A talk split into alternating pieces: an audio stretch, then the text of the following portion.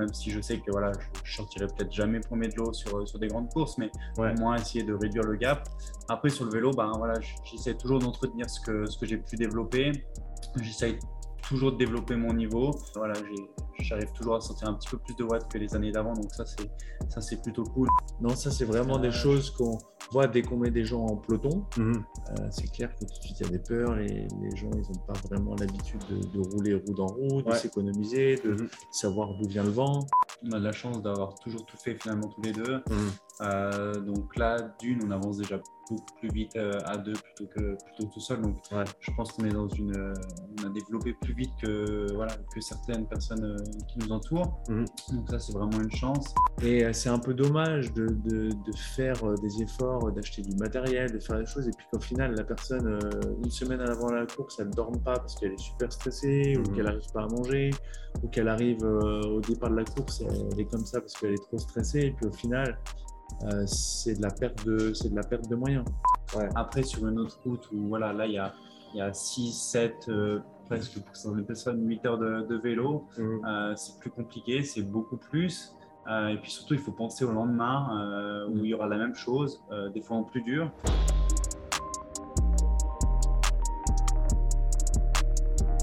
Bienvenue dans ce nouvel épisode. Avant de commencer, je voudrais remercier notre sponsor pour le podcast, Moxie Monitor. Si tu suis déjà mon travail, tu sais que le Moxie est un outil que j'utilise beaucoup pour effectuer des tests, mais aussi pendant les entraînements au quotidien. Pour ceux qui ne connaissent pas encore le Moxie Monitor, c'est un appareil qui utilise la technologie de la spectroscopie aux proches infrarouges, ou NIRS en anglais, pour mesurer la saturation musculaire en oxygène et le volume sanguin en temps réel. C'est un capteur non invasif qui se place sur la peau et peut être porté pendant tout type d'entraînement ou activité sportive. Les grimpeurs le portent sur leurs avant-bras, les joueurs de hockey sur la glace, les nageurs peuvent le porter dans l'eau. Je l'ai utilisé pour tester des joueurs de rugby, des athlètes de crossfit, des athlètes de sport d'endurance et bien plus. Le Moxie te permet d'individualiser les périodes de travail et de repos, d'optimiser la charge, les répétitions et les séries, d'identifier les seuils d'entraînement en temps réel et même de corriger les mouvements en fonction de ce que les données indiquent. Tu peux également utiliser le Moxie pour déterminer le facteur énergétique limitant d'un athlète ainsi que ses zones d'entraînement individuelles. Ce processus me permet de cibler le facteur limitant de l'athlète avec précision afin d'améliorer ses performances sans ajouter du volume superflu à son programme.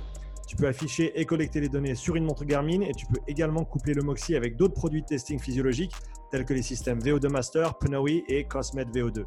Le Moxie est un produit que j'utilise depuis de nombreux mois avec beaucoup de succès et je le recommande vivement à tout coach, chercheur ou préparateur physique qui souhaite mieux comprendre et utiliser des données physiologiques dans le cadre de la santé, du fitness ou de la performance. Utilise le bon de réduction Upside, UPSIDE pour un rabais de 5% sur moxiemonitor.com/shop. Et maintenant, le podcast. Ok, c'est parti. Bienvenue dans ce nouvel épisode du podcast. Euh, les gars, merci de m'accueillir. Aujourd'hui, on est à Tête de Course, un café cycliste que vous avez créé tous les deux ici à Nyon. Donc, c'est la ville où, un petit peu de contexte pour le podcast, c'est la ville où moi j'ai grandi. Je me rappelle à l'époque, ici, c'était un garage qui pendant très longtemps était ben, pas très bien utilisé. Et donc, vous avez euh, bah, récemment, ça fait combien de temps que vous êtes ouvert? Euh, Depuis janvier euh, de cette année. Janvier de cette année, voilà. Donc, ça fait bientôt un an que vous êtes ouvert. Vous avez repris cet espace et vous avez fait un truc vraiment chouette. Et bah, déjà, merci de m'accueillir ici ce soir ben, chez vous, dans votre café. je vais vous laisser vous présenter et puis après, on, partira dans, dans, les autres sujets. Donc, Pierre, peut-être je te laisse commencer. Euh, donc, euh, Pierre Ruffo, donc, j'ai 25 ans, donc, je, suis, je suis entraîneur, entraîneur cycliste à la base. Mhm. on viendra un petit peu plus tard, on a créé notre société donc, avec Loïc, mon frère. on s'occupe aussi du coup de la partie, de la partie du café tête de course ici à Nyon. Et, en parallèle, j'ai une, je fais un petit peu de sport et puis je suis triathlète. un petit peu de sport. sur du longue distance. On y reviendra après aussi. Super, Loïc. Alors Loïc, 28 ans euh, maintenant, donc euh, originaire de, on est originaire de Vichy en, France. Ouais. Euh, voilà, cycliste depuis une quinzaine, une petite quinzaine d'années maintenant. Ouais. voilà, ben, maintenant effectivement partagé entre l'activité euh, Rufo euh, Cycling System, donc le RCS, sur euh, tout ce qui est coaching, mhm. préparation d'événements, stages, etc. Et puis on travaille aussi conjointement avec Philippe, le boss du café ici, mhm. sur le développement de têtes de course et puis plus spécifiquement sur les activités vélo. Super. Vous avez, vous avez commencé en même temps le, vélo, du coup? C'était un truc de famille? Oui, en fait. Papa, maman dans le cyclisme ou pas, pas nécessairement? Non, pas du tout. En fait, on faisait, on faisait du tennis. Euh, on a fait ouais, 6-7 ans de tennis. Ouais. Et puis, et puis un jour, Loïc a voulu faire du vélo. Et puis, c'est tout à faute. Et puis j'ai, et puis j'ai suivi, donc, euh, donc voilà, on s'est retrouvés tous les deux en même temps euh, dans le vélo. Ouais. Et puis après, notre père s'est mis au vélo en même temps que nous, mais, okay. mais c'est pas une histoire de famille à la base. Donc, mais ça a continué après comme euh, ça, ça, a aidé que, que, papa prenne un peu le vélo aussi ou bien? Ouais bon ouais il nous accompagnait sur les sur, sur les sorties donc euh, surtout au début quand on était euh, plus jeune voilà forcément comment Pierre a commencé était en minime mhm. Benjamin. Benjamin. Ouais c'est 13 ans. Donc ouais. L'âge de 13 14 ans. Ouais moi je devais avoir 14-15 ans, euh, même pas. Et puis, euh, donc voilà, forcément, les premières sorties encadrées sur route, c'était avec euh, papa la majorité du temps, en tout cas le week-end. Mmh. Et puis voilà, après, au début, c'est lui qui nous attendait. et puis après, au, fur et à mesure, au fil des années, c'est vrai qu'on a eu la chance de, de pouvoir être soutenu par, par nos parents. On a mmh. vraiment une chance. Ouais, vraiment une, une chance d'avoir ce, ce support-là pendant, pendant toutes nos années, euh, voilà, Benjamin, minime, euh, cadet, euh, junior et même après espoir, où on a pu vraiment développer notre potentiel physique au, maximum pour finalement arriver au plus haut niveau amateur tous les deux. Donc on, a vécu vraiment des, années fortes en, en, partage. On a eu la chance de, de pouvoir rouler dans les mêmes équipes, de, mmh de pouvoir aussi euh, savourer des, des, victoires euh, ensemble. Et puis voilà, aussi des moments un peu plus durs, mais en tout cas, on a, on a eu la chance d'être soutenu et de pouvoir évoluer toujours euh, ensemble, ce qui a créé des liens qui, qui font qu'aujourd'hui, on, on, est en capacité de, de, faire tout ensemble, en fait. Mmh, mmh. C'est vraiment, cool. Ouais. Quand est-ce que. Donc, toi, tu es parti ensuite sur le, sur le triathlon? Ouais, alors, Quand est-ce que tu as, as, bifurqué c'est finalement assez récent en fait. En, en, 2019, j'avais déjà cette idée de, de faire du triathlon. Euh, parallèlement, je faisais toujours des, des cyclosportives euh, en vélo. Euh, donc finalement, c'était une année un peu compliquée parce que bah, ça marchait plutôt bien sur le vélo. Donc, j'avais pas forcément l'envie d'aller d'aller faire du triathlon. Ouais. Et puis finalement, la fin de saison était un petit peu plus dure. Donc, j'ai quand même voulu faire un, un, premier triathlon. Et puis, et puis voir si ça me plaisait, euh, ça me plaisait vraiment. Donc j'en ai fait un en septembre 2019. Et puis ça a plutôt bien marché. Donc, euh... T'as gagné? Non, j'ai fait deuxième. Mais voilà, avec pas mal pour un premier. ouais. Avec le peu d'entraînement que j'avais, c'était assez encourageant. Donc du coup, ça m'a voilà, ça m'a donné envie de, de plus m'investir là-dedans et puis laisser un petit peu quand même le vélo de côté, enfin du moins en compétition. Mhm. Et puis bah, après, il y a eu le Covid, donc euh, un petit peu plus compliqué. Ouais. Euh, et, puis après, j'ai enchaîné avec quelques blessures donc en 2020. Et donc, du coup, ma vraie première saison, c'est vraiment cette année-là. Euh, elle se passe comment la saison jusqu'ici bah, Elle est maintenant finie, mais euh, elle s'est plutôt, elle plutôt très bien passée. Au-delà des espérances que, que j'avais, mon objectif principal a été plus que réussi. Donc, avec, avec deux victoires, notamment une sur le Alpha Ironman de Vichy. Mmh. Donc, euh, en plus, c'était à, la maison, là, où on a vécu une bonne partie, donc c'était vraiment incroyable. Tu connaissais déjà la route ou pas? Ouais, par cœur. Ouais. Je, pense les yeux fermés Je pouvais faire les yeux fermés, il n'y avait aucun souci là-dessus. Ouais. Donc, ça a été forcément un avantage, ouais. Mhm. Et, euh, donc, c'était vraiment hyper cool. Et puis, euh, un mois après, j'ai gagné le Ventoux-Man aussi. Donc, voilà, deux, deux belles victoires et ouais. une belle première saison pour moi. Super. Tu peux nous parler un peu de cette transition cyclisme-triathlon, euh, les plus gros challenges auxquels tu as fait face? Comment est-ce que tu as essayé au mieux de transférer tout ce que tu avais construit, développé dans le cyclisme sur ces deux autres disciplines aussi, la course et, la natation? Alors, on va dire que sur le, Alors, sur le triathlon, bah, le plus dur pour moi, c'est la natation parce que ben, voilà, techniquement, physiquement, musculairement, c'est assez compliqué, mmh. surtout techniquement. Ok. Donc, euh, voilà, il faut vraiment beaucoup d'entraînement là-dessus. Continue, continue. Euh, c'est assez compliqué parce que je m'entraîne euh, assez seul ici. J'ai pas d'entraîneur euh, qui peut me regarder nager, on va dire, tous les jours au quotidien. Donc euh, voilà, j'ai des séances, mais assez limitées pour l'instant en termes de, retour. Ouais. donc ça, voilà, je, je travaille là-dessus. Je, je, vais mettre, enfin, à partir de l'année prochaine, enfin du moins à partir de maintenant, plus de séances de natation au quotidien, mhm. enfin, toutes les semaines, mhm. pour essayer de vraiment passer un cap, même si je sais que voilà, je ne sortirai peut-être jamais premier de l'eau sur, sur des grandes courses, mais au moins essayer de réduire le gap. Après, sur le vélo, ben, voilà, j'essaie toujours d'entretenir ce que, ce que j'ai pu développer. J'essaie toujours de développer mon niveau. voilà, j'arrive toujours à sortir un petit peu plus de watts que les années d'avant. Donc ça, c'est ça c'est plutôt cool, même si voilà, il y a, y a, deux autres sports à travailler à côté. Mmh. Et puis en course à pied, ça a été euh, physiquement, bah voilà, quand on vient du vélo, c'est assez, euh, il y a un bon transfert de, de qualité qui se fait. Mmh. Euh, sauf que musculairement et puis en termes de posture, bah, il y avait tout à faire. Et puis bah, voilà, j'ai eu tendance à aller un peu trop vite, un peu trop fort, un peu trop longtemps, et puis fracture de fatigue l'année dernière. Donc...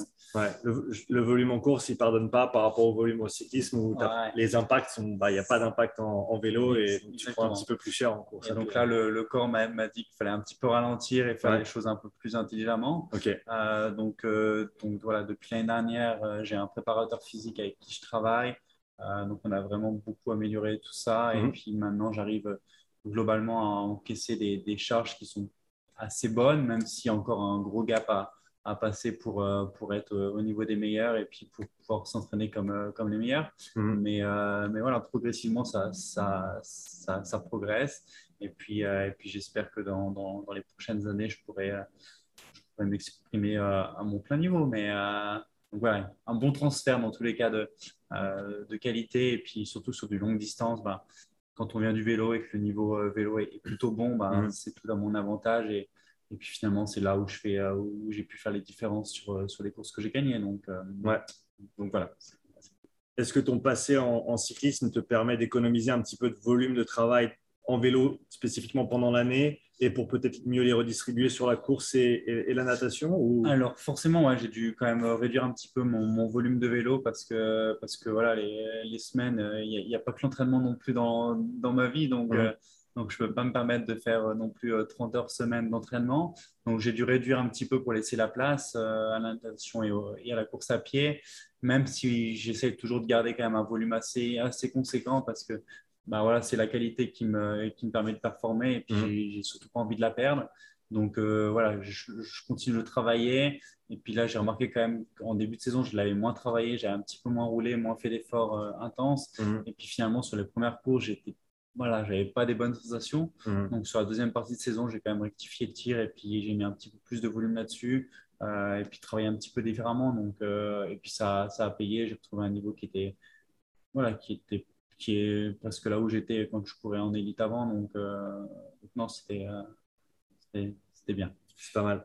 Euh, Loïc, si on passe sur toi et sur ton, ta carrière ou ton aventure dans le cyclisme jusqu'ici, est-ce que tu peux nous parler un petit peu peut-être de l'évolution de ton approche en, en, termes d'entraînement de cyclisme quand tu étais plus jeune et ces dernières années, comment est-ce que ça s'est développé? Est-ce qu'il y a des choses qui ont changé, soit dans ta manière de faire, soit sur ta, perspective de l'entraînement et de la, gestion des entraînements Oui, alors moi, j'ai arrêté le vélo en fait en 2016 euh, à cause d'une blessure. Mhm. Euh, sur ce que j'estime être ma meilleure année de vélo en élite.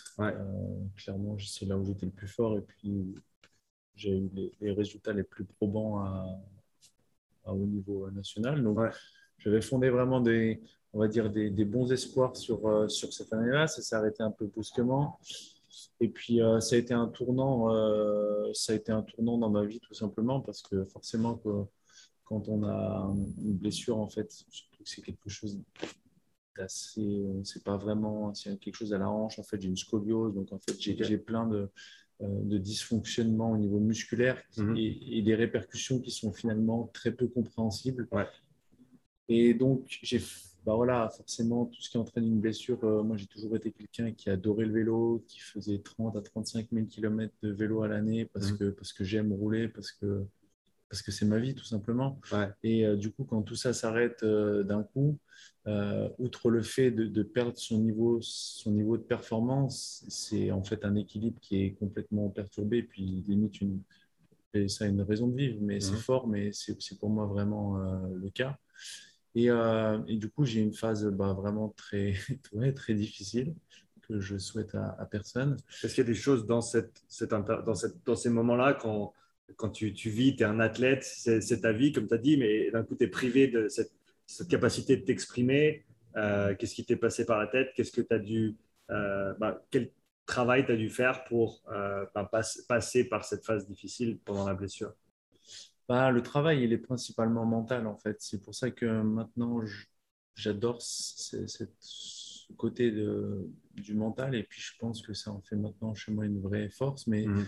c'est vraiment ça. C'est on a quelque chose dans la vie qui une épreuve difficile. Au final, c'est comme une course de vélo ou, une saison ou, comme ça où, voilà, on, on, a un challenge devant nous et puis il va falloir relever ce challenge. Donc forcément, il y a une première phase qui est difficile il faut arriver à accepter, et puis après, il faut arriver à, trouver les ressources nécessaires et puis surtout des objectifs, quelque chose qui, nous maintienne. Mmh. Donc c'est clair, dans le cas d'une blessure, surtout quand euh, on ne sait pas vraiment ce qu'il en est, c'est très difficile, et puis on se raccroche toujours à quelque chose, et puis en fait, quand on voit que ça mène à rien, jusqu'au jour où j'ai décidé que c'était plus les autres qui allaient me dire ce que j'avais, et puis c'était juste moi qui allais peut-être faire quelque chose, parce que au bout de deux ans, avoir des spécialistes euh, un peu partout, euh, s'il n'y a rien, il n'y a rien. Au bout d'un mmh. moment, c'est à nous. Et puis, c'est peut-être aussi le chemin de la vie qui fait que ça nous emmène vers quelque chose. Donc, durant cette période, bah, j'ai eu la chance d'en profiter.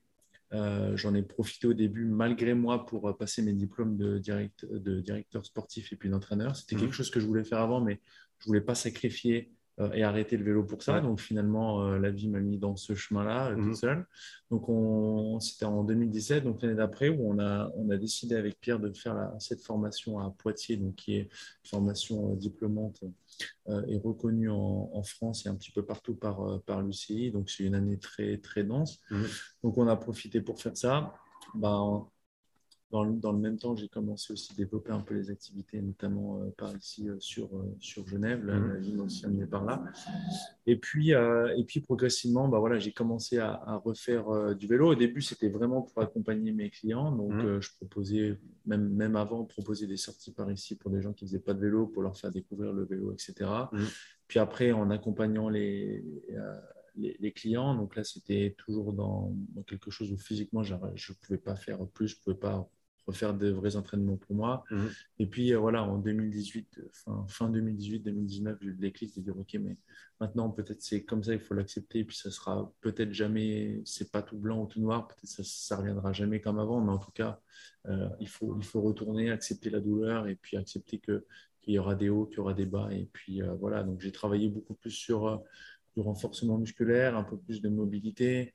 C'est des choses que tu intègres déjà avant dans tes entraînements ou avec, euh, avec un petit peu de perspective maintenant, peut-être pas assez Non, pas, pas, assez. Après, euh, après euh, ces douleurs-là, je pense qu'elles sont venues d'un surménage.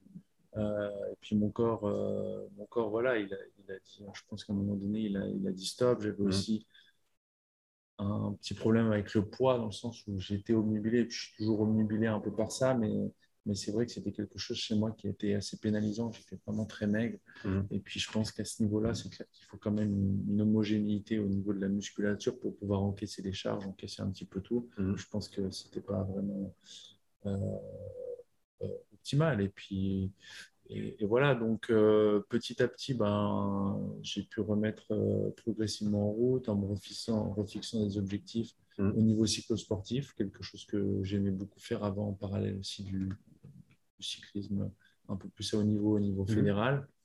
Je me suis relancé là-dessus. Au début, bah voilà, en allant sur les compétitions aussi avec les gens qu'on emmenait. Et puis cette année, j'ai pu refaire une année à un très bon niveau, au niveau en tout cas cyclosportif. Et puis mhm. voilà, maintenant, l'idée, ça va être de, valider ça et puis de voir si je peux retourner dans quelques années euh, en élite. Tu penses que tu en as pour combien de temps avant de pouvoir retrouver ton meilleur niveau et peut-être même au-delà de ce que tu as pu faire dans le passé? Je pense que c'est une question de disponibilité. C'est clair que maintenant, euh, il faut arriver à jongler entre la vie, la, vie euh, professionnelle, les mmh. actions qu'on fait. C'est pour, euh, pour moi, en tout cas, alors Pierre, il fait du triathlon. C'est vrai qu'on n'a pas forcément une branche triathlon très développée pour le moment. Mhm. Euh, moi, j'ai la chance que toutes les actions qu'on fait, euh, tous les stages, bah, voilà, ça me fait dans tous les cas, même quand je suis au travail sur cet aspect-là euh, présentiel, bah, je suis sur le vélo. Mhm. Quand on va sur des déplacements courses, bah, au final, je peux aussi faire la course. Et puis, on voilà, c'est clair que quand on fait la course avec 20 clients autour, le déplacement il est, différent, mais en tout mmh. cas pour moi c'est vraiment un boost.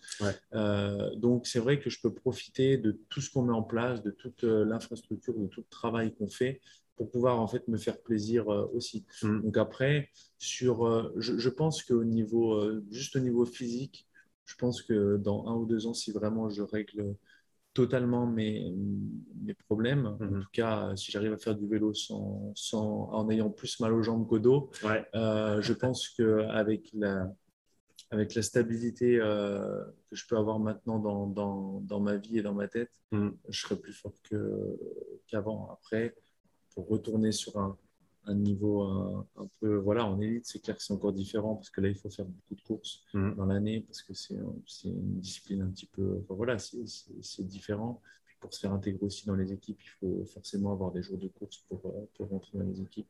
Mhm. Donc ça, on verra un petit peu euh, comment la vie se, comment la vie se dessine et puis si j'ai vraiment envie d'y retourner et de refaire ça un jour. Mais pour le moment, c'est vrai que je me plais vraiment à, à rester dans ce milieu cyclosportif et d'être au contact des gens pour pouvoir partager aussi. Super, ben, on va parler un petit peu de euh, votre société, que vous avez monté, vous avez monté ça ensemble, euh, donc Rufo Cycling System, après votre nom de famille. Euh, donc, comment vous avez décidé de lancer ben, cette affaire ensemble, entre frères? Quelles ont été peut-être les difficultés de, travailler ensemble avec, un, avec un membre de la famille? C'est, Je pense, à mon avis, c'est une chance énorme mais euh, il doit y avoir quelques challenges aussi. Est-ce que vous pouvez nous parler, ou peut-être pas, est-ce que vous pouvez nous parler un petit peu de, tout ça? Oui, alors on a, on a lancé euh, le RCS en 2018, donc pendant qu'on mhm. faisait en fait euh, notre diplôme d'entraîneur, on travaillait aussi en alternance pour une, la préparation physique à Genève, où en mhm. fait on avait développé pour eux, les, commencé à développer les activités vélo et voilà, la vie a fait que on a toujours été euh, bah, un peu cet esprit euh, d'entrepreneur en fait, où on aime bien faire des choses, aller de l'avant, euh, créer des choses, etc. Et c'est vrai que il n'y avait, pas il n'y avait pas vraiment d'opportunité, enfin, il n'y avait pas vraiment de vision à long terme sur le projet que nous, on espérait, mmh. en tout cas le focus vélo et les activités. Donc très rapidement, on a dit, OK, mais maintenant, dans la vie, il ne faut, pas trop, faut pas trop perdre de temps. Il ne faut pas attendre que les autres fassent les choses qu'on a envie de faire. Non, clairement. Et puis, on n'a jamais été euh, là-dedans. Alors, on a l'avantage avec Pierre, c'est que moi, je suis, euh, moi, je suis trop, j'ai trop envie de, de, faire des choses des fois presque sans réfléchir. Et Pierre, il, lui, il a vraiment ce côté euh, de la réflexion mhm. et d'être un peu plus sur la retenue. Mm. C'est vrai. Et du coup, ce qui fait que, comme moi, je lance souvent des idées, des fois un peu à la con, des idées, et puis euh, si j'ai la validation de Pierre, ou si Pierre propose un truc, là, on sait qu'on on a un bon équilibre. quelque chose de bien. Et puis, euh, et puis c'est vrai qu'au début, bah, ça fait peur de se lancer. On était jeunes, ça faisait qu'un an qu'on était là, mais finalement, euh, on n'a rien à perdre. Mhm mis à part se faire plaisir, euh, c'était la seule chose qu'on risquait. Quoi. Mm. Si ça ne se développait pas, ça ne se développait pas. Euh, et, puis, et puis voilà, on aurait trouvé un autre moyen de, de, de, lancer ça. Est-ce que Pierre, tu t'amènes aussi des. Je pense que tu amènes aussi des idées, tu n'es pas tout le temps ah juste en train de, non, non, non, de décider ce qui passe et ce qui passe pas. Clairement, non, non, on amène tous les deux des idées, mais Ouais, des fois je le raisonne un petit peu, c'est juste ça. Et puis, mais dans tous les cas, les, les idées viennent de nous deux. Et puis, euh, et puis voilà, mais non, c'est clair qu'après, voilà, on a, on a de la chance d'avoir toujours tout fait finalement tous les deux. Mmh. Euh, donc là, d'une, on avance déjà beaucoup plus vite euh, à deux plutôt que, plutôt tout seul. Donc je pense qu'on est dans une. on a développé plus vite que, voilà, que certaines personnes qui nous entourent. Mmh. Donc ça, c'est vraiment une chance. Et puis, euh, voilà, on sait que dans la vie de tous les jours, ben, on arrive à se supporter. Alors, des fois, c'est voilà, c'est plus compliqué, mais, mais c'est hyper rare qu'on qu'on s'engueule et, ou quoi. Donc, euh, donc non, ça, c'est assez facile à vivre. Et puis, euh, et puis je pense qu'on se tire tous les deux vers le haut mm. et on, se complète, on se complète assez bien. Donc, non, et puis, je pense qu'il y a quelque chose d'important. C'est alors effectivement qu'on soit frère, mais ça crée quelque chose forcément où finalement, s'il y en a un jour qui prend le lead, qui ne le prend pas, qui travaille un peu plus une semaine, il n'y a jamais, en fait, on sait que c'est pour nous. Tu comptes pas, c'est pas. Tu comptes pas parce que parce que c'est pour nous. Donc, euh, c'est pour moi, c'est pour lui, c'est pour lui, c'est pour moi, c'est la mmh. même chose. Et puis mmh. surtout, on a la chance d'avoir finalement, euh, tout cas à cette période de nos vies, les mêmes objectifs et les mêmes aspirations. Mmh. Je veux dire, il n'y en a pas un où euh, l'objectif, c'est encore de se faire plaisir à faire du sport. Et puis, il y en a un, c'est juste d'acheter une maison à un million à Nyon. non, on a vraiment la même aspiration qui est de, de vivre et faire vivre des expériences et encore faire du sport. Donc, ça veut dire que euh, les priorités, les objectifs de l'entreprise et puis euh, nos agendas, on peut en fait vraiment les corroborer et les faire fonctionner par rapport à ça. Mmh. Donc à partir du moment où on est aligné sur euh, ce qu'on veut dans nos vies personnelles et puis dans le développement de notre société, ben, en fait, je pense qu'on a, on, a la première, le premier critère qui est forcément, pour moi en tout cas, le, le, le plus, le plus important. Et puis, ce qui est, à mon avis, une, force, en tout cas quelque chose de bien, c'est qu'on n'est pas pressé en fait. Euh, et je pense que, ne, alors dans une certaine mesure, oui, mais ne pas être pressé et puis pouvoir prendre son temps. Euh, pour nous, l'objectif, c'est toujours de, privilégier la, la, qualité. Et puis dans notre métier, tout ce qu'on fait dans les prestations, c'est en fait de partager des moments avec aussi les gens et puis d'avoir une vraie relation. Donc, euh, forcément, on sait qu'on ne va pas avoir euh, des stages où on va avoir 60 clients, mmh. mais ce n'est pas du tout notre, notre, objectif. Notre objectif, c'est qu'on en a 10, 12, mmh. mais on fait quelque chose de, bien et puis on, vit vraiment des, des, des moments euh, aussi forts avec eux. Quoi. Mmh. Est-ce que tu peux nous parler un petit peu de la, la vision initiale de, de, votre entreprise? Quels étaient les objectifs au départ vers quoi vous vouliez tendre et où vous en êtes maintenant par rapport à, ce, à, ces, idées, à, ce rêve de, départ?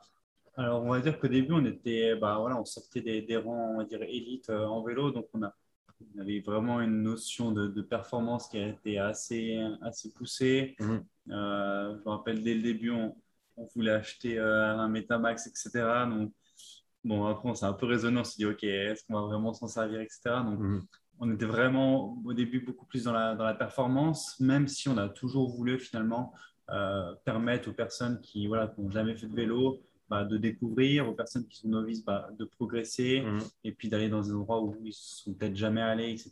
Donc, voilà, dans tous les cas, dès le début, on a, on a voulu ouvrir les, nos prestations à, tout le monde, que ce soit des, débutants aux, professionnels. Mmh. Et puis ça, finalement, c'est quelque chose qu'on a, qu'on a, qu'on a toujours. Euh, qu'on a toujours. On adapte finalement, je pense, au mieux nos, prestations par rapport à, nos clients. Mmh. Euh, donc voilà, on était vraiment finalement au début dans la performance. On l'est toujours sur certaines personnes, euh, mais on arrive, voilà, on fait des choses avec d'autres personnes qui sont moins dans la performance, mais plus dans la, dans la découverte et puis dans, dans le plaisir. Donc finalement, on se, on se, retrouve bien dans les deux et puis on prend finalement tout autant de plaisir d'aller d'aller faire euh, un tour euh, dans les Alpes avec quelqu'un qui a, qui a, jamais, qui a jamais découvert ces paysages, mm. ou alors euh, faire trois heures de séance avec, avec quelqu'un qui a des aspirations pour, pour, passer chez les élites. Donc mm. voilà, on a vraiment ces deux penchants-là, du débutant au confirmé.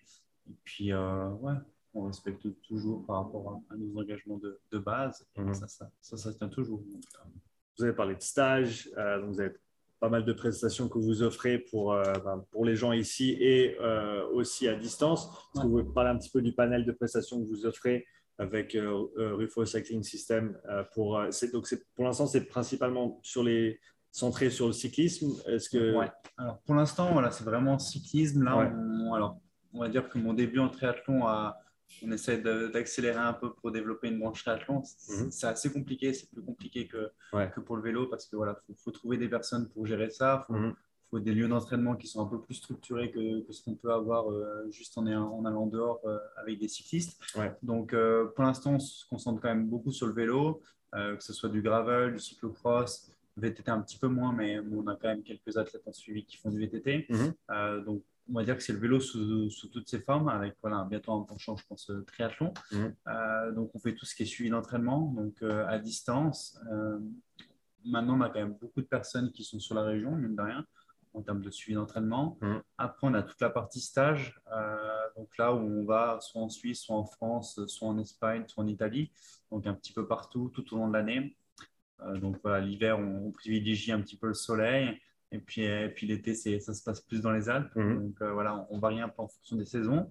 Et puis après, on fait pas mal de déplacements sur des, des cycles sportifs, donc des grands fonds d'eau où là, on est au tour opérateur sur, euh, sur pas mal de, grands, de grands événements, sur mhm. l'étape du Tour, euh, les hautes routes, euh, la marmotte qui, qui, est très connue en cyclosportive. Mhm. Donc voilà, on fait des déplacements là-bas avec, avec nos clients.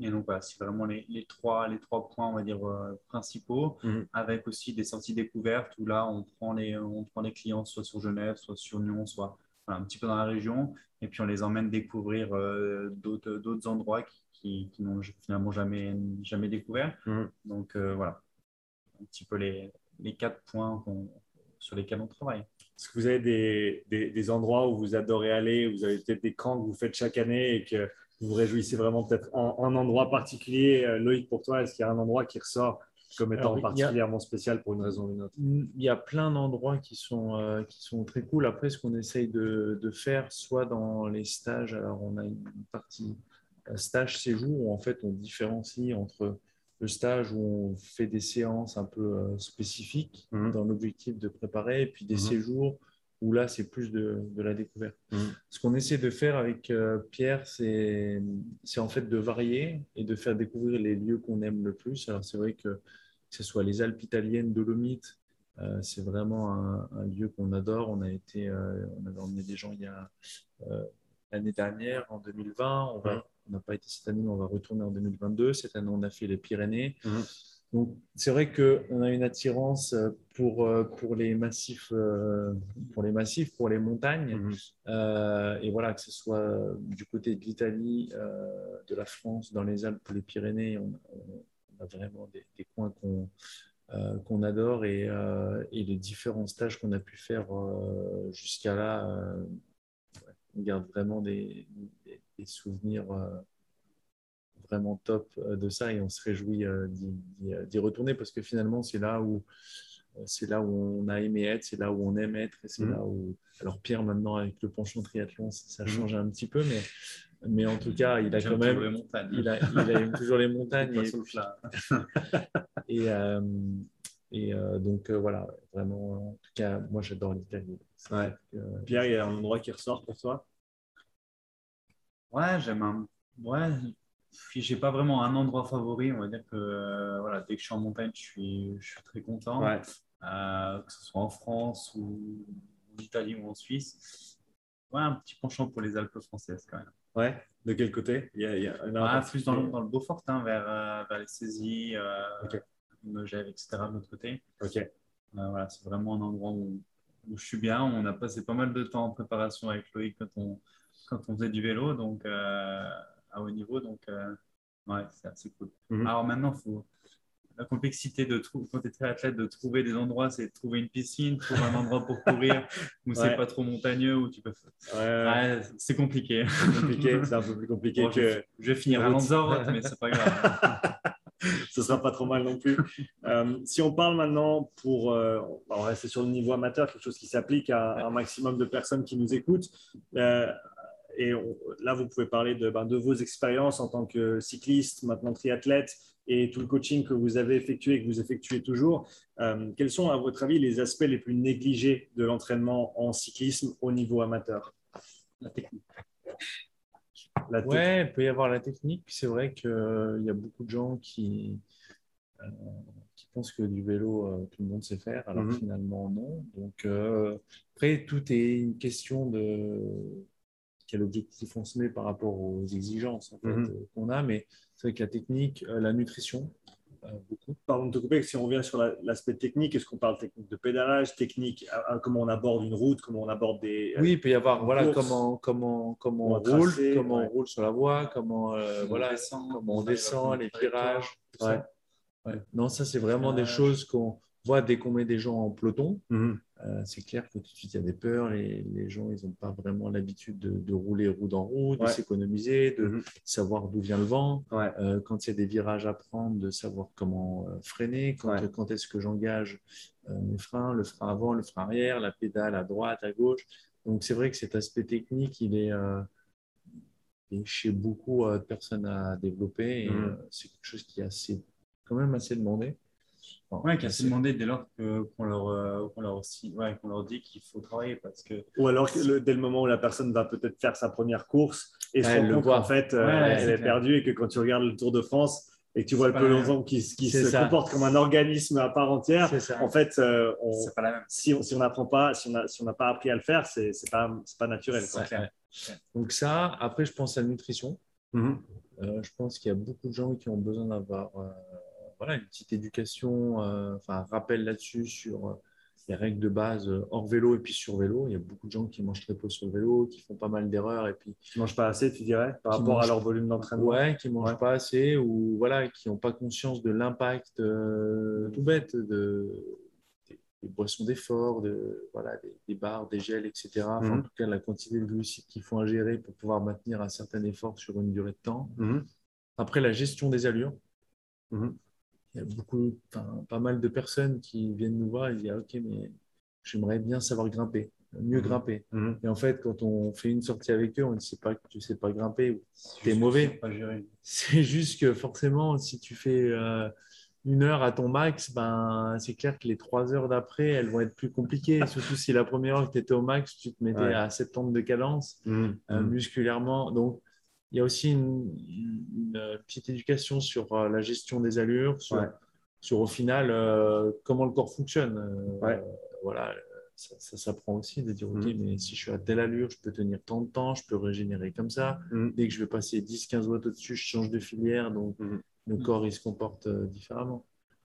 Donc, ouais, ça, c'est un petit peu les, les, on va dire, les choses un peu au niveau générique, ce qu'on voit le plus. Après, en fonction de, des différents cas, il peut y avoir des, erreurs un peu plus ou moins euh, importantes qui, qui arrivent, mais, mm. euh, c'est en tout, cas, en tout cas ça. Puis après, il y a, euh, en tout cas, ce que je pense, pour quand même beaucoup, pas mal sur oui, l'aspect mental. Ça demande mm. d'être. Ouais, ça, je vais revenir dessus avec toi, Loïc. si on parle à intensité d'entraînement, euh, est-ce que le cycliste moyen, à votre avis, il a une bonne distribution de ces différentes intensités par rapport au volume qu'il va pouvoir euh, donner sur une semaine? Est-ce que les gens s'entraînent trop fort? Est-ce que les gens s'entraînent pas assez fort? Je dirais que ça dépend des capacités mentales de, certains. Euh, la majorité, quand même, s'entraîne beaucoup trop fort. D'accord. ouais. Médium.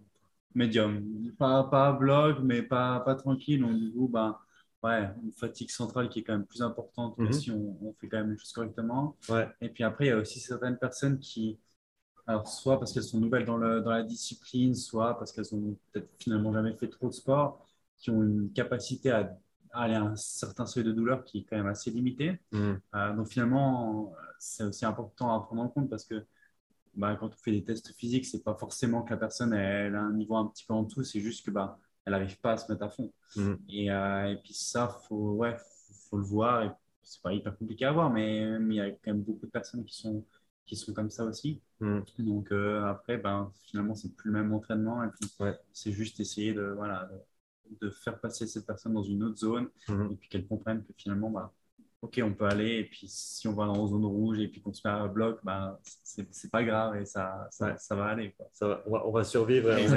peut-être même pouvoir aller un petit peu plus loin que, que ce qu'on pensait. Euh, Loïc, donc je vais revenir sur l'aspect mental avec toi, quelque chose que ben, tu as eu l'occasion de ben, vraiment travailler, malheureusement, au, travers de ta blessure, mais je pense que tu en ressors quand même avec des leçons et, des choses que tu peux maintenant transmettre à tes clients, aux gens avec qui tu, tu travailles. Pour toi, qu'est-ce que tu essayes de, communiquer quand, euh, quand, quand, on, pense euh, à l'aspect mental euh, du cyclisme? Qu'est-ce que toi, tu essayes de transmettre aux gens avec qui tu travailles? Alors moi, malheureusement, je n'avais pas les connaissances et en tout cas les outils que je peux avoir maintenant quand, quand j'en aurais eu besoin. Mhm. Mais mhm. c'est ce qui m'a amené à... voilà, j'ai fait une, formation sur la, préparation mentale en 2018 mhm. que malheureusement, je ne peux pas vraiment mettre en place parce que en fait, c'est un entraînement à part entière et c'est un métier à part entière. Mhm. Donc, je ne peux pas être entraîneur cycliste, préparer des stages, etc. Et en plus, être entraîneur d'un préparateur mental parce mhm. que c'est vraiment, ça demande de l'entraînement, en fait. Mhm. Euh, mais par contre, de ce que j'ai retiré de la formation, et puis du coup, j'essaie d'aiguiller, j'essaie d'aider un petit peu quelques personnes où je sens qu'il y en a vraiment du besoin, et puis en leur donnant les, quelques billes et puis bon, voilà, comme dans l'entraînement, il y a un peu des manuels, des exercices à faire. Mhm. Mais je pense que sur tout ce qui est euh, gestion des émotions, mhm. euh, création aussi d'une motivation, création d'une certaine stabilité sur la construction d'une vie, d'avoir des objectifs court, moyen et long terme. C'est vrai qu'on le fait beaucoup dans le vélo, mais pour certains, ça serait aussi nécessaire dans une vie pour en fait bah, juste s'ancrer et puis se, caler, avoir en fait ok, mais dans ma vie euh, professionnelle, personnelle, et puis au niveau sportif, en fait, qu'est-ce que je veux, qu'est-ce que je construis à court, moyen, long terme, qu'est-ce que je mets en place? Mm. Donc c'est ça. Après, pour en revenir plus sur le vélo, oui, je pense que euh, je pense que tout ce qui est visualisation et puis euh, toutes les techniques de relâchement, ça, ça aide. En tout cas, moi maintenant, c'est quelque chose que je me sers pour notamment pour rentrer dans une course. Mm. Il y a quelques outils assez faciles que j'ai développés quand j'étais en formation et je sais quand en 5-6 minutes, on appelle ça le switch, c'est pour changer d'état un peu euh, mental. Mhm. On passe d'un état où peut-être on peut être fatigué, ou voilà, euh, quand on fait une course par étape, on n'est pas forcément euh, toujours prédisposé à aller faire 5 heures de vélo. Par contre, le switch, il permet de se remettre dans quelque chose où on va aller avec le couteau entre les dents. Donc ça, c'est maintenant mhm. quelque chose que personnellement, je, fais et que je trouve vraiment assez, efficace. Mhm. Puis après, pour certains, c'est beaucoup, euh, je pense, euh, un travail qui serait important parce que euh, sur la gestion des émotions, parce qu'il y a énormément de personnes qui sont. c'est tout bête, hein, mais comme quelqu'un fait, je sais pas, entre 3 et 5 000 km à l'année, et puis qu'elle se prépare pour une étape du tour avec 5 000 mètres de dénivelé, c'est sûr que c'est déstabilisant. Et euh, c'est un peu dommage de, de, faire euh, des efforts, d'acheter du matériel, de faire des choses, et puis qu'au final, la personne, euh, une semaine avant la course, elle ne dorme pas parce qu'elle est super stressée, ou mhm. qu'elle n'arrive pas à manger, ou qu'elle arrive au départ de la course, elle est comme ça parce qu'elle est trop stressée, et puis au final, c'est de, la perte de, de la perte de moyens. Mhm. Donc ça, et puis aussi pour, pour ce qui est, pour ce qui est de, prise de décision, en tout cas la capacité durant une épreuve, quand ça se déroule pas comme on l'avait prévu, mm. ben, de continuer d'aller de l'avant. Mm. Ça, c'est pour moi quelque chose qui est, qui est super important, aussi bien à, on va dire, au niveau amateur, parce qu'il y a des amateurs, enfin, des, gens qui font très peu de vélo, dès qu'ils ont mal aux jambes ou dès que ça commence à être difficile, en fait, ils n'ont pas forcément la, la capacité mentale une motivation, une ressource pour continuer d'aller. Et puis forcément, des fois, le, corps, on est à la limite, on est à la limite. Mais comme disait Pierre, il y a beaucoup de gens qui s'arrêtent bien avant la limite. Mhm.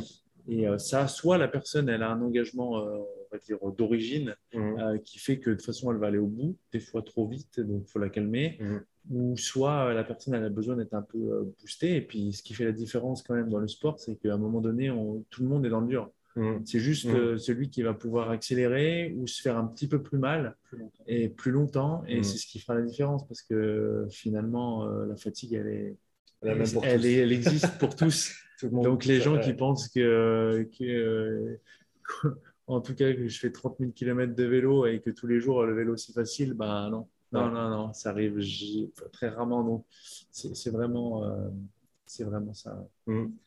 Pierre, quand ça fait très très mal, à quoi tu penses en général? Moi, j'arrête de penser. tu arrives à faire off et à juste continuer? Ou il y a c'est des... Non, alors, j'ai pas vraiment de.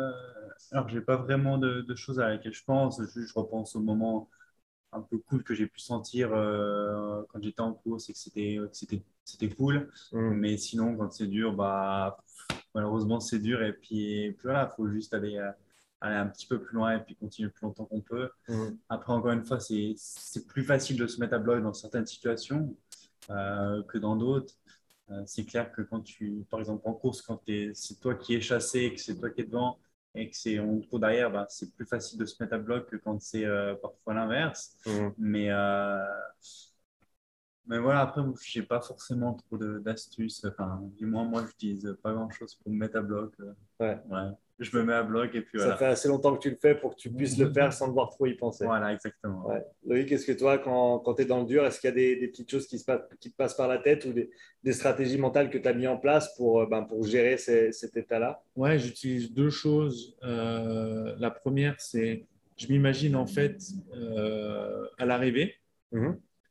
Parce que pour moi, il faut toujours euh, se donner l'objectif et je me dis, OK, mais là, si je pousse, si je continue à faire euh, ça, mhm. alors on peut être premier ou on peut avoir la satisfaction d'autre chose, mais moi, je pars toujours, en tout cas dans une course, c'est quel est mon objectif. Mhm. Et puis, voilà, après, je, bah, je, suivant la course, comment ça se passe, je peux modifier l'objectif. En tout cas, je me dis, OK, mais à l'arrivée, comment, qu'est-ce que je vais ressentir? Et puis, en fait, ça, ça m'aide déjà à, quand je vais lâcher. En fait, non, parce que si je lâche, j'ai pas ce moment-là en mmh. tête. Mmh. Et puis après, il y a, y, a, y a, deux choses sur lesquelles personnellement j'ai travaillé, et puis qui sont, pour moi, quand ça va pas, je sais que je, je m'appuie, euh, je là-dessus, euh, deux choses très personnelles, mmh. et qui font que, en tout cas, si j'arrive plus à tenir ces choses-là dans la tête, c'est vraiment qu'il faut que j'arrête. Mais, euh, mais généralement, ça m'aide vraiment donc, euh, je sais que j'ai trois ressorts. J'ai la ligne d'arrivée, euh, l'état que je vais être après, puis aussi le, la, satisfaction, parce que qu'on gagne une course ou qu'on termine un challenge, etc., on sait tous que après à l'arrivée, on est tellement content de l'avoir fait mhm. que, euh, que c'est quelque chose qui, qui marque et qu'on a envie de, qu'on a envie de, de répéter. Quoi. Mhm. Et puis, je pense que c'est important d'avoir une ou deux choses où on dit, OK, mais si je le fais pas pour moi ou pas pour le plaisir de souffrir aujourd'hui, je le fais pour ça. Mm.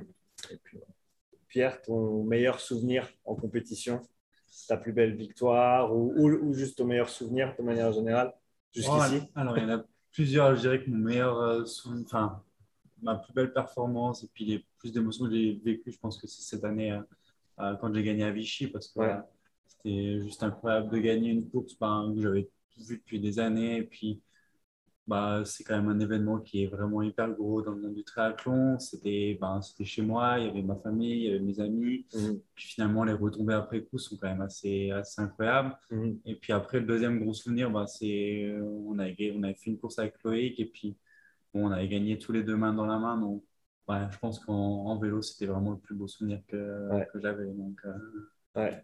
voilà. Et pour toi, Loïc? Ouais, alors la victoire avec Pierre, c'était vraiment cool. Euh, c'était où et quand? C'était à Doméras. C'était une course en Auvergne, bah, pas très loin de chez nous. C'était en 2015. 2015 ouais, 2015. Ouais. Donc, euh, ouais. Donc euh, ouais, non, cette course-là, c'était vraiment un très bon moment, englobé dans, dans tout ce qu'on a pu vivre, dans tout ce qu'on a pu vivre ensemble mhm. sur toutes ces années-là. Et puis, sinon je retiens une, victoire sur. Euh, j'avais fait les hautes routes, j'avais fait les trois semaines et puis euh, j'ai vécu juste. C'était le truc que je voulais vivre une fois dans ma vie. Et... Ouais. C'est toujours le truc que je me dis, de toute façon, j'ai fait ça. Et puis je l'avais vécu avec euh, mon père qui m'avait suivi sur les trois semaines. Donc c'est quelque chose qui, qui restera à vie. C'est aussi dur que ce qu'on dit. Surtout d'en faire trois. Ouais. Surtout dans faire 3. Non, non, c'est un, un, très beau, euh, c'est un super challenge et c'est pour moi, c'est les aventures qui m'ont plus forgé, notamment au niveau du mental, où quand euh, bah, typiquement tu en enchaînes une, alors euh, moi j'ai la chance d'en faire trois parce que je pouvais le faire et puis parce que physiquement, bah, j'ai pu être entraîné pour ça, mais c'est clair que les hautes routes, c'est si tu fais avec les gens qui font une semaine, au bout de 4-5 jours, ils disent Putain, mais en fait, comment je peux encore m'enquiller 5000 mètres de dénivelé avec un mal de jambe comme ça? Et puis, bah, en fait, ils le font. Et puis, c'est là où tu te rends compte de, en fait, de ce que ton corps est capable de faire. Moi, j'avais la chance de faire les 3 semaines et euh, je m'étais lancé ça comme défi, mais sur un coup de tête. Parce que franchement, si tu, si tu commences à réfléchir au truc, tu dis non, tu fais pas. Et en fait, euh, depuis ce jour-là, je me dis, en fait, si vraiment ma tête est conditionnée et que et que tu n'as pas mal, euh, tu pas de blessure, tu peux vraiment le faire. Mmh. C'est qu'une question de gestion de son alimentation, mmh. de ses émotions mmh. et, et, en fait de la perception de soi. Et au bout d'un moment, c'est du contrôle de soi.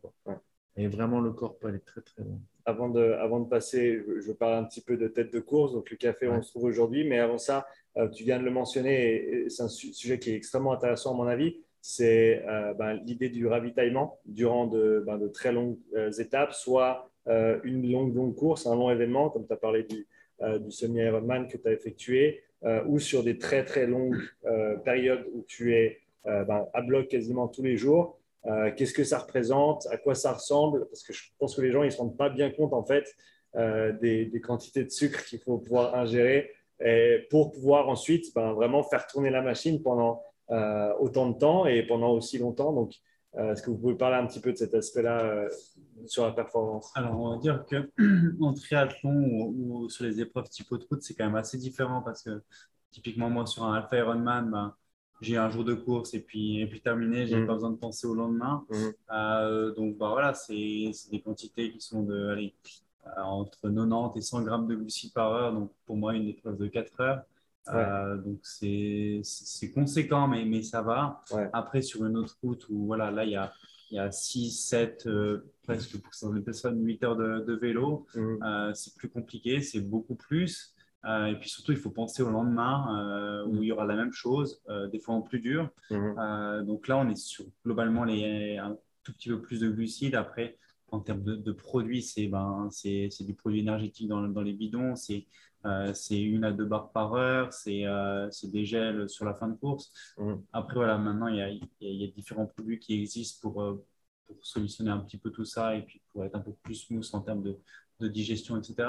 Mhm. Mais c'est quand même conséquent et c'est beaucoup plus que certaines personnes le pensent. Et, c'est pour ça qu'il y, y, a des coups de mou chez certaines personnes, c'est qu'elles ne se rendent juste pas compte de la dépense calorique. Euh, sur ces, Mais les gens, ils le, tu vois, ils le voient aussi parce qu'ils ont beaucoup de peur. Et euh, tu vois, typiquement, cette année, on a amené des clients sur la route. Euh, il y en avait sur, je crois, on était un groupe de 8.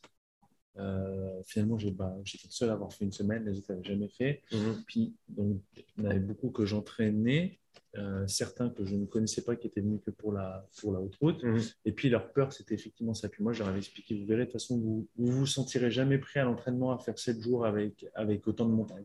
Mentalement, il n'y aura aucun moment dans l'année où vous dire, OK, je suis prêt à me mettre la misère tous les jours sur 4000 mètres de dénivelé. Par contre, faites-moi confiance si vous vous préparez bien avant, nous, on va mettre en place tout ce qu'il faut pour que vous soyez dans les meilleures conditions et puis surtout les meilleurs conseils pour euh, pouvoir faire euh, répéter vos performances chaque jour. Et puis quand ils ont vu un petit peu ce qu'on mettait en place au niveau nutritionnel, c'est tout bête, mais par exemple, ils prenaient le petit déjeuner, donc pour favoriser euh, justement les départs sont tôt, un confort euh, mmh. digestif et puis quand même une bonne absorption. Je leur disais prendre le petit déjeuner, puis une heure avant le départ, ils avaient encore une collation mmh. euh, sucrée avec du banana bread, etc., ce qui mmh. permettait de maintenir le taux de glycémie. Après, on leur donnait des recommandations pendant la course, donc avec des taux qui sont assez élevés. Donc, on utilisait là de la mortaine, qui sont maintenant vraiment des boissons idéales parce qu'elles sont très dosées.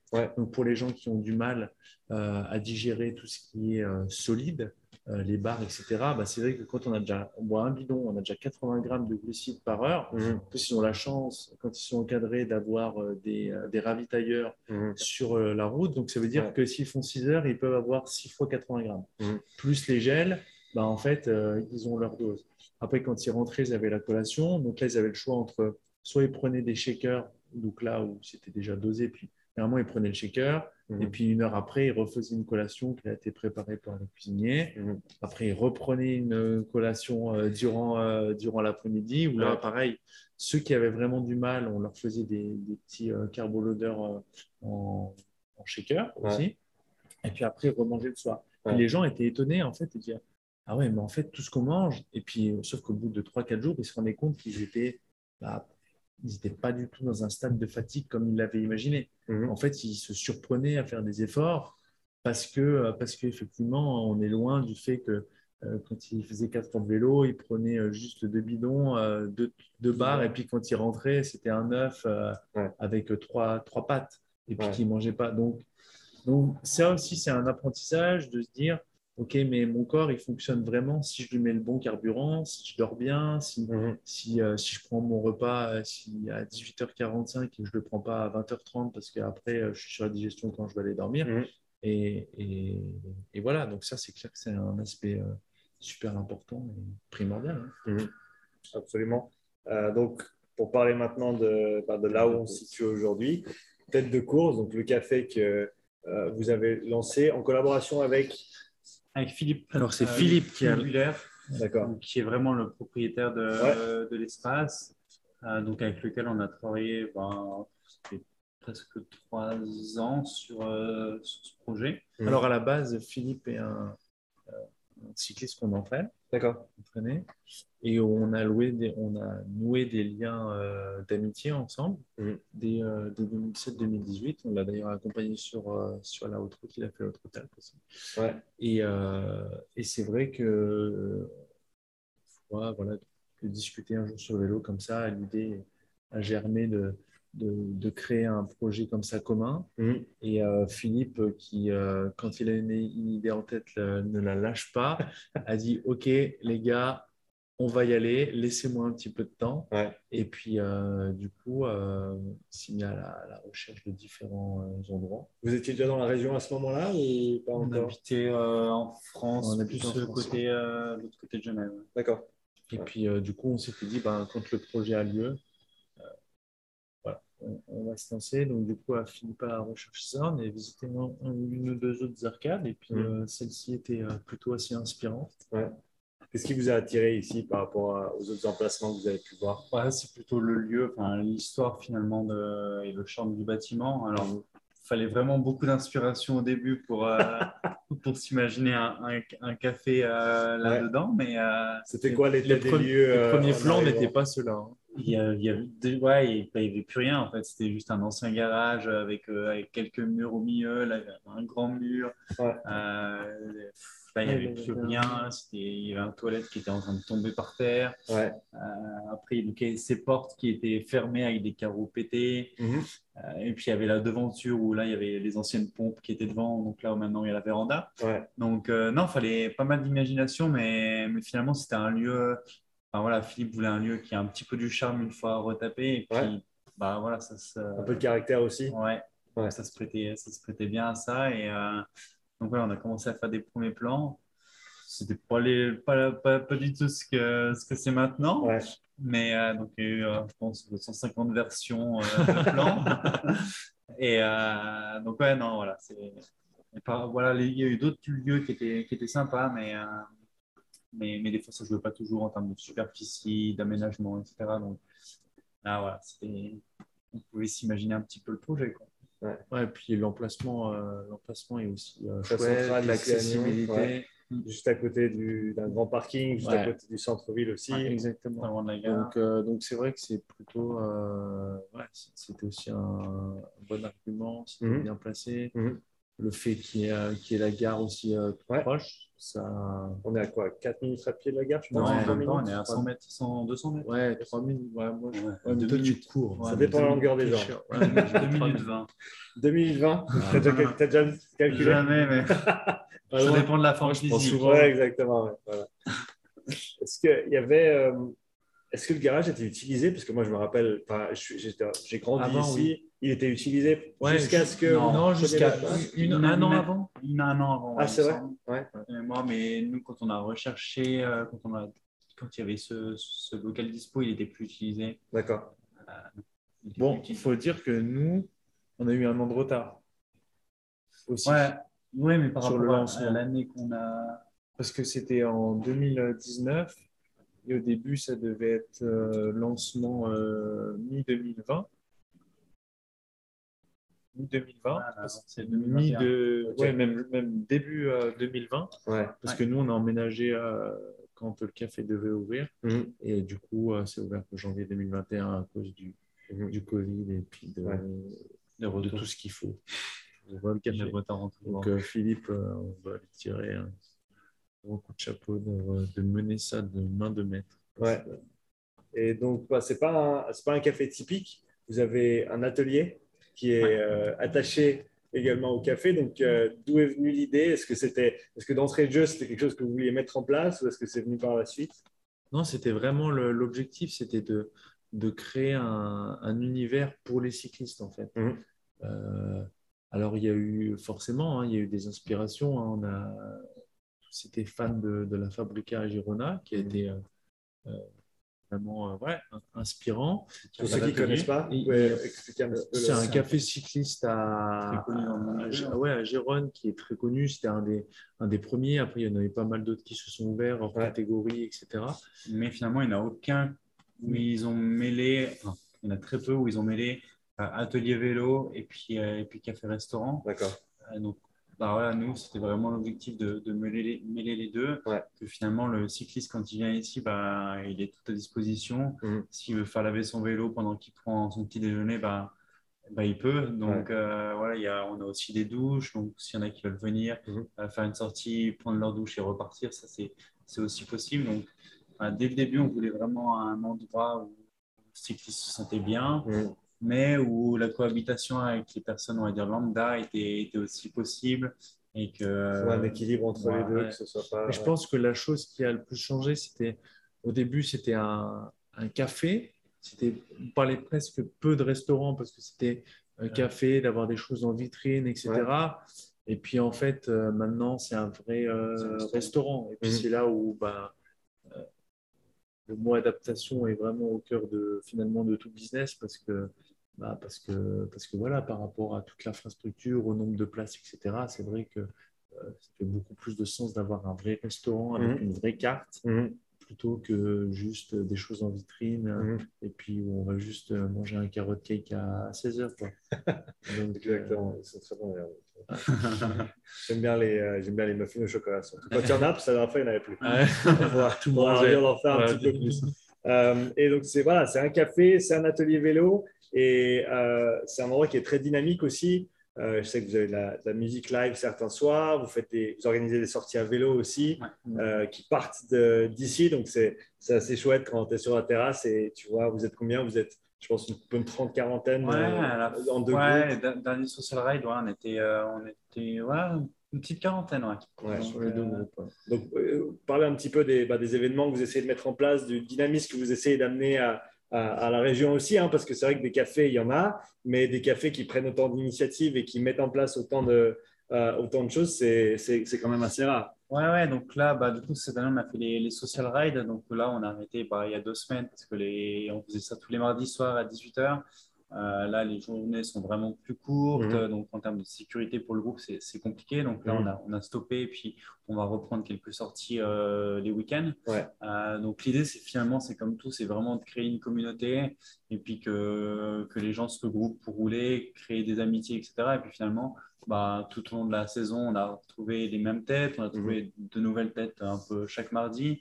Et puis il y a des liens entre chacun qui se sont tissés. Maintenant, quand on voit les les week-ends, ben, certains vont rouler ensemble et tout. Donc finalement, ben, ça fait vivre le lieu, ça fait vivre la communauté. Mm. Euh, et puis bah, pour nous, c'est hyper cool de, voir ça. ça. Ça draine quand même aussi du monde ici.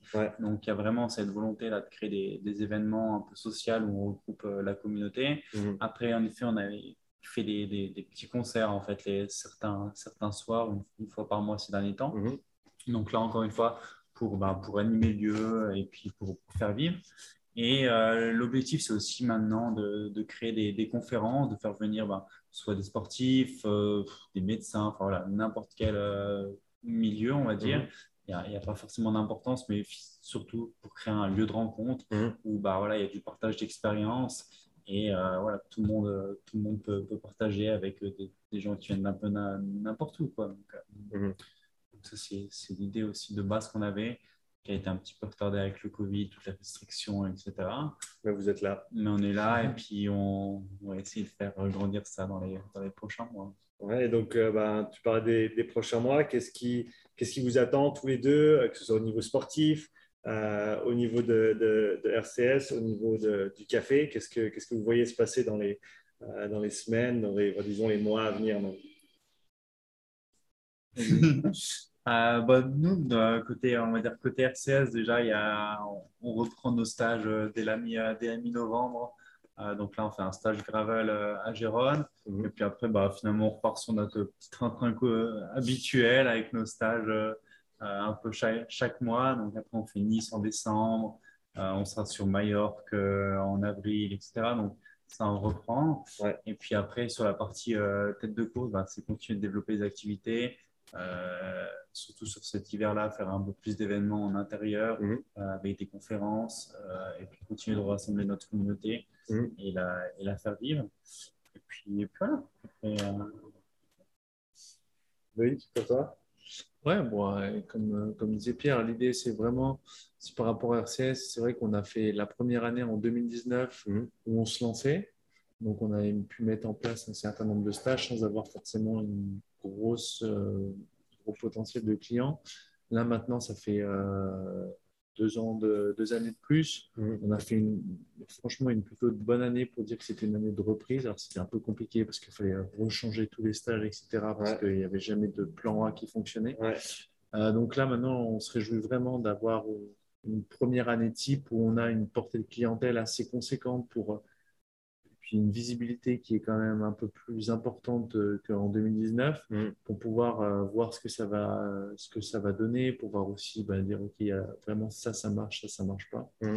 Donc euh, une année plutôt importante qui arrive et puis voilà après avec tête de course continuer à, à, mettre enfin continuer à, à, lancer on va dire le projet, à voir aussi bah, par rapport à toutes les idées qu'on a, ce qu'on peut mettre en place, parce que c'est toujours pareil, on ne peut pas faire toujours euh, tout, euh, tout ce qu'on veut, donc à, à, voir. En tout cas, la première année était vraiment euh, était plutôt bonne sur, sur les retours des gens et puis notamment sur ce type, les, les social rights, comme expliqué Pierre. Je pense que c'est quelque chose voilà, qui, est, qui est important et puis qu'on souhaite vraiment garder.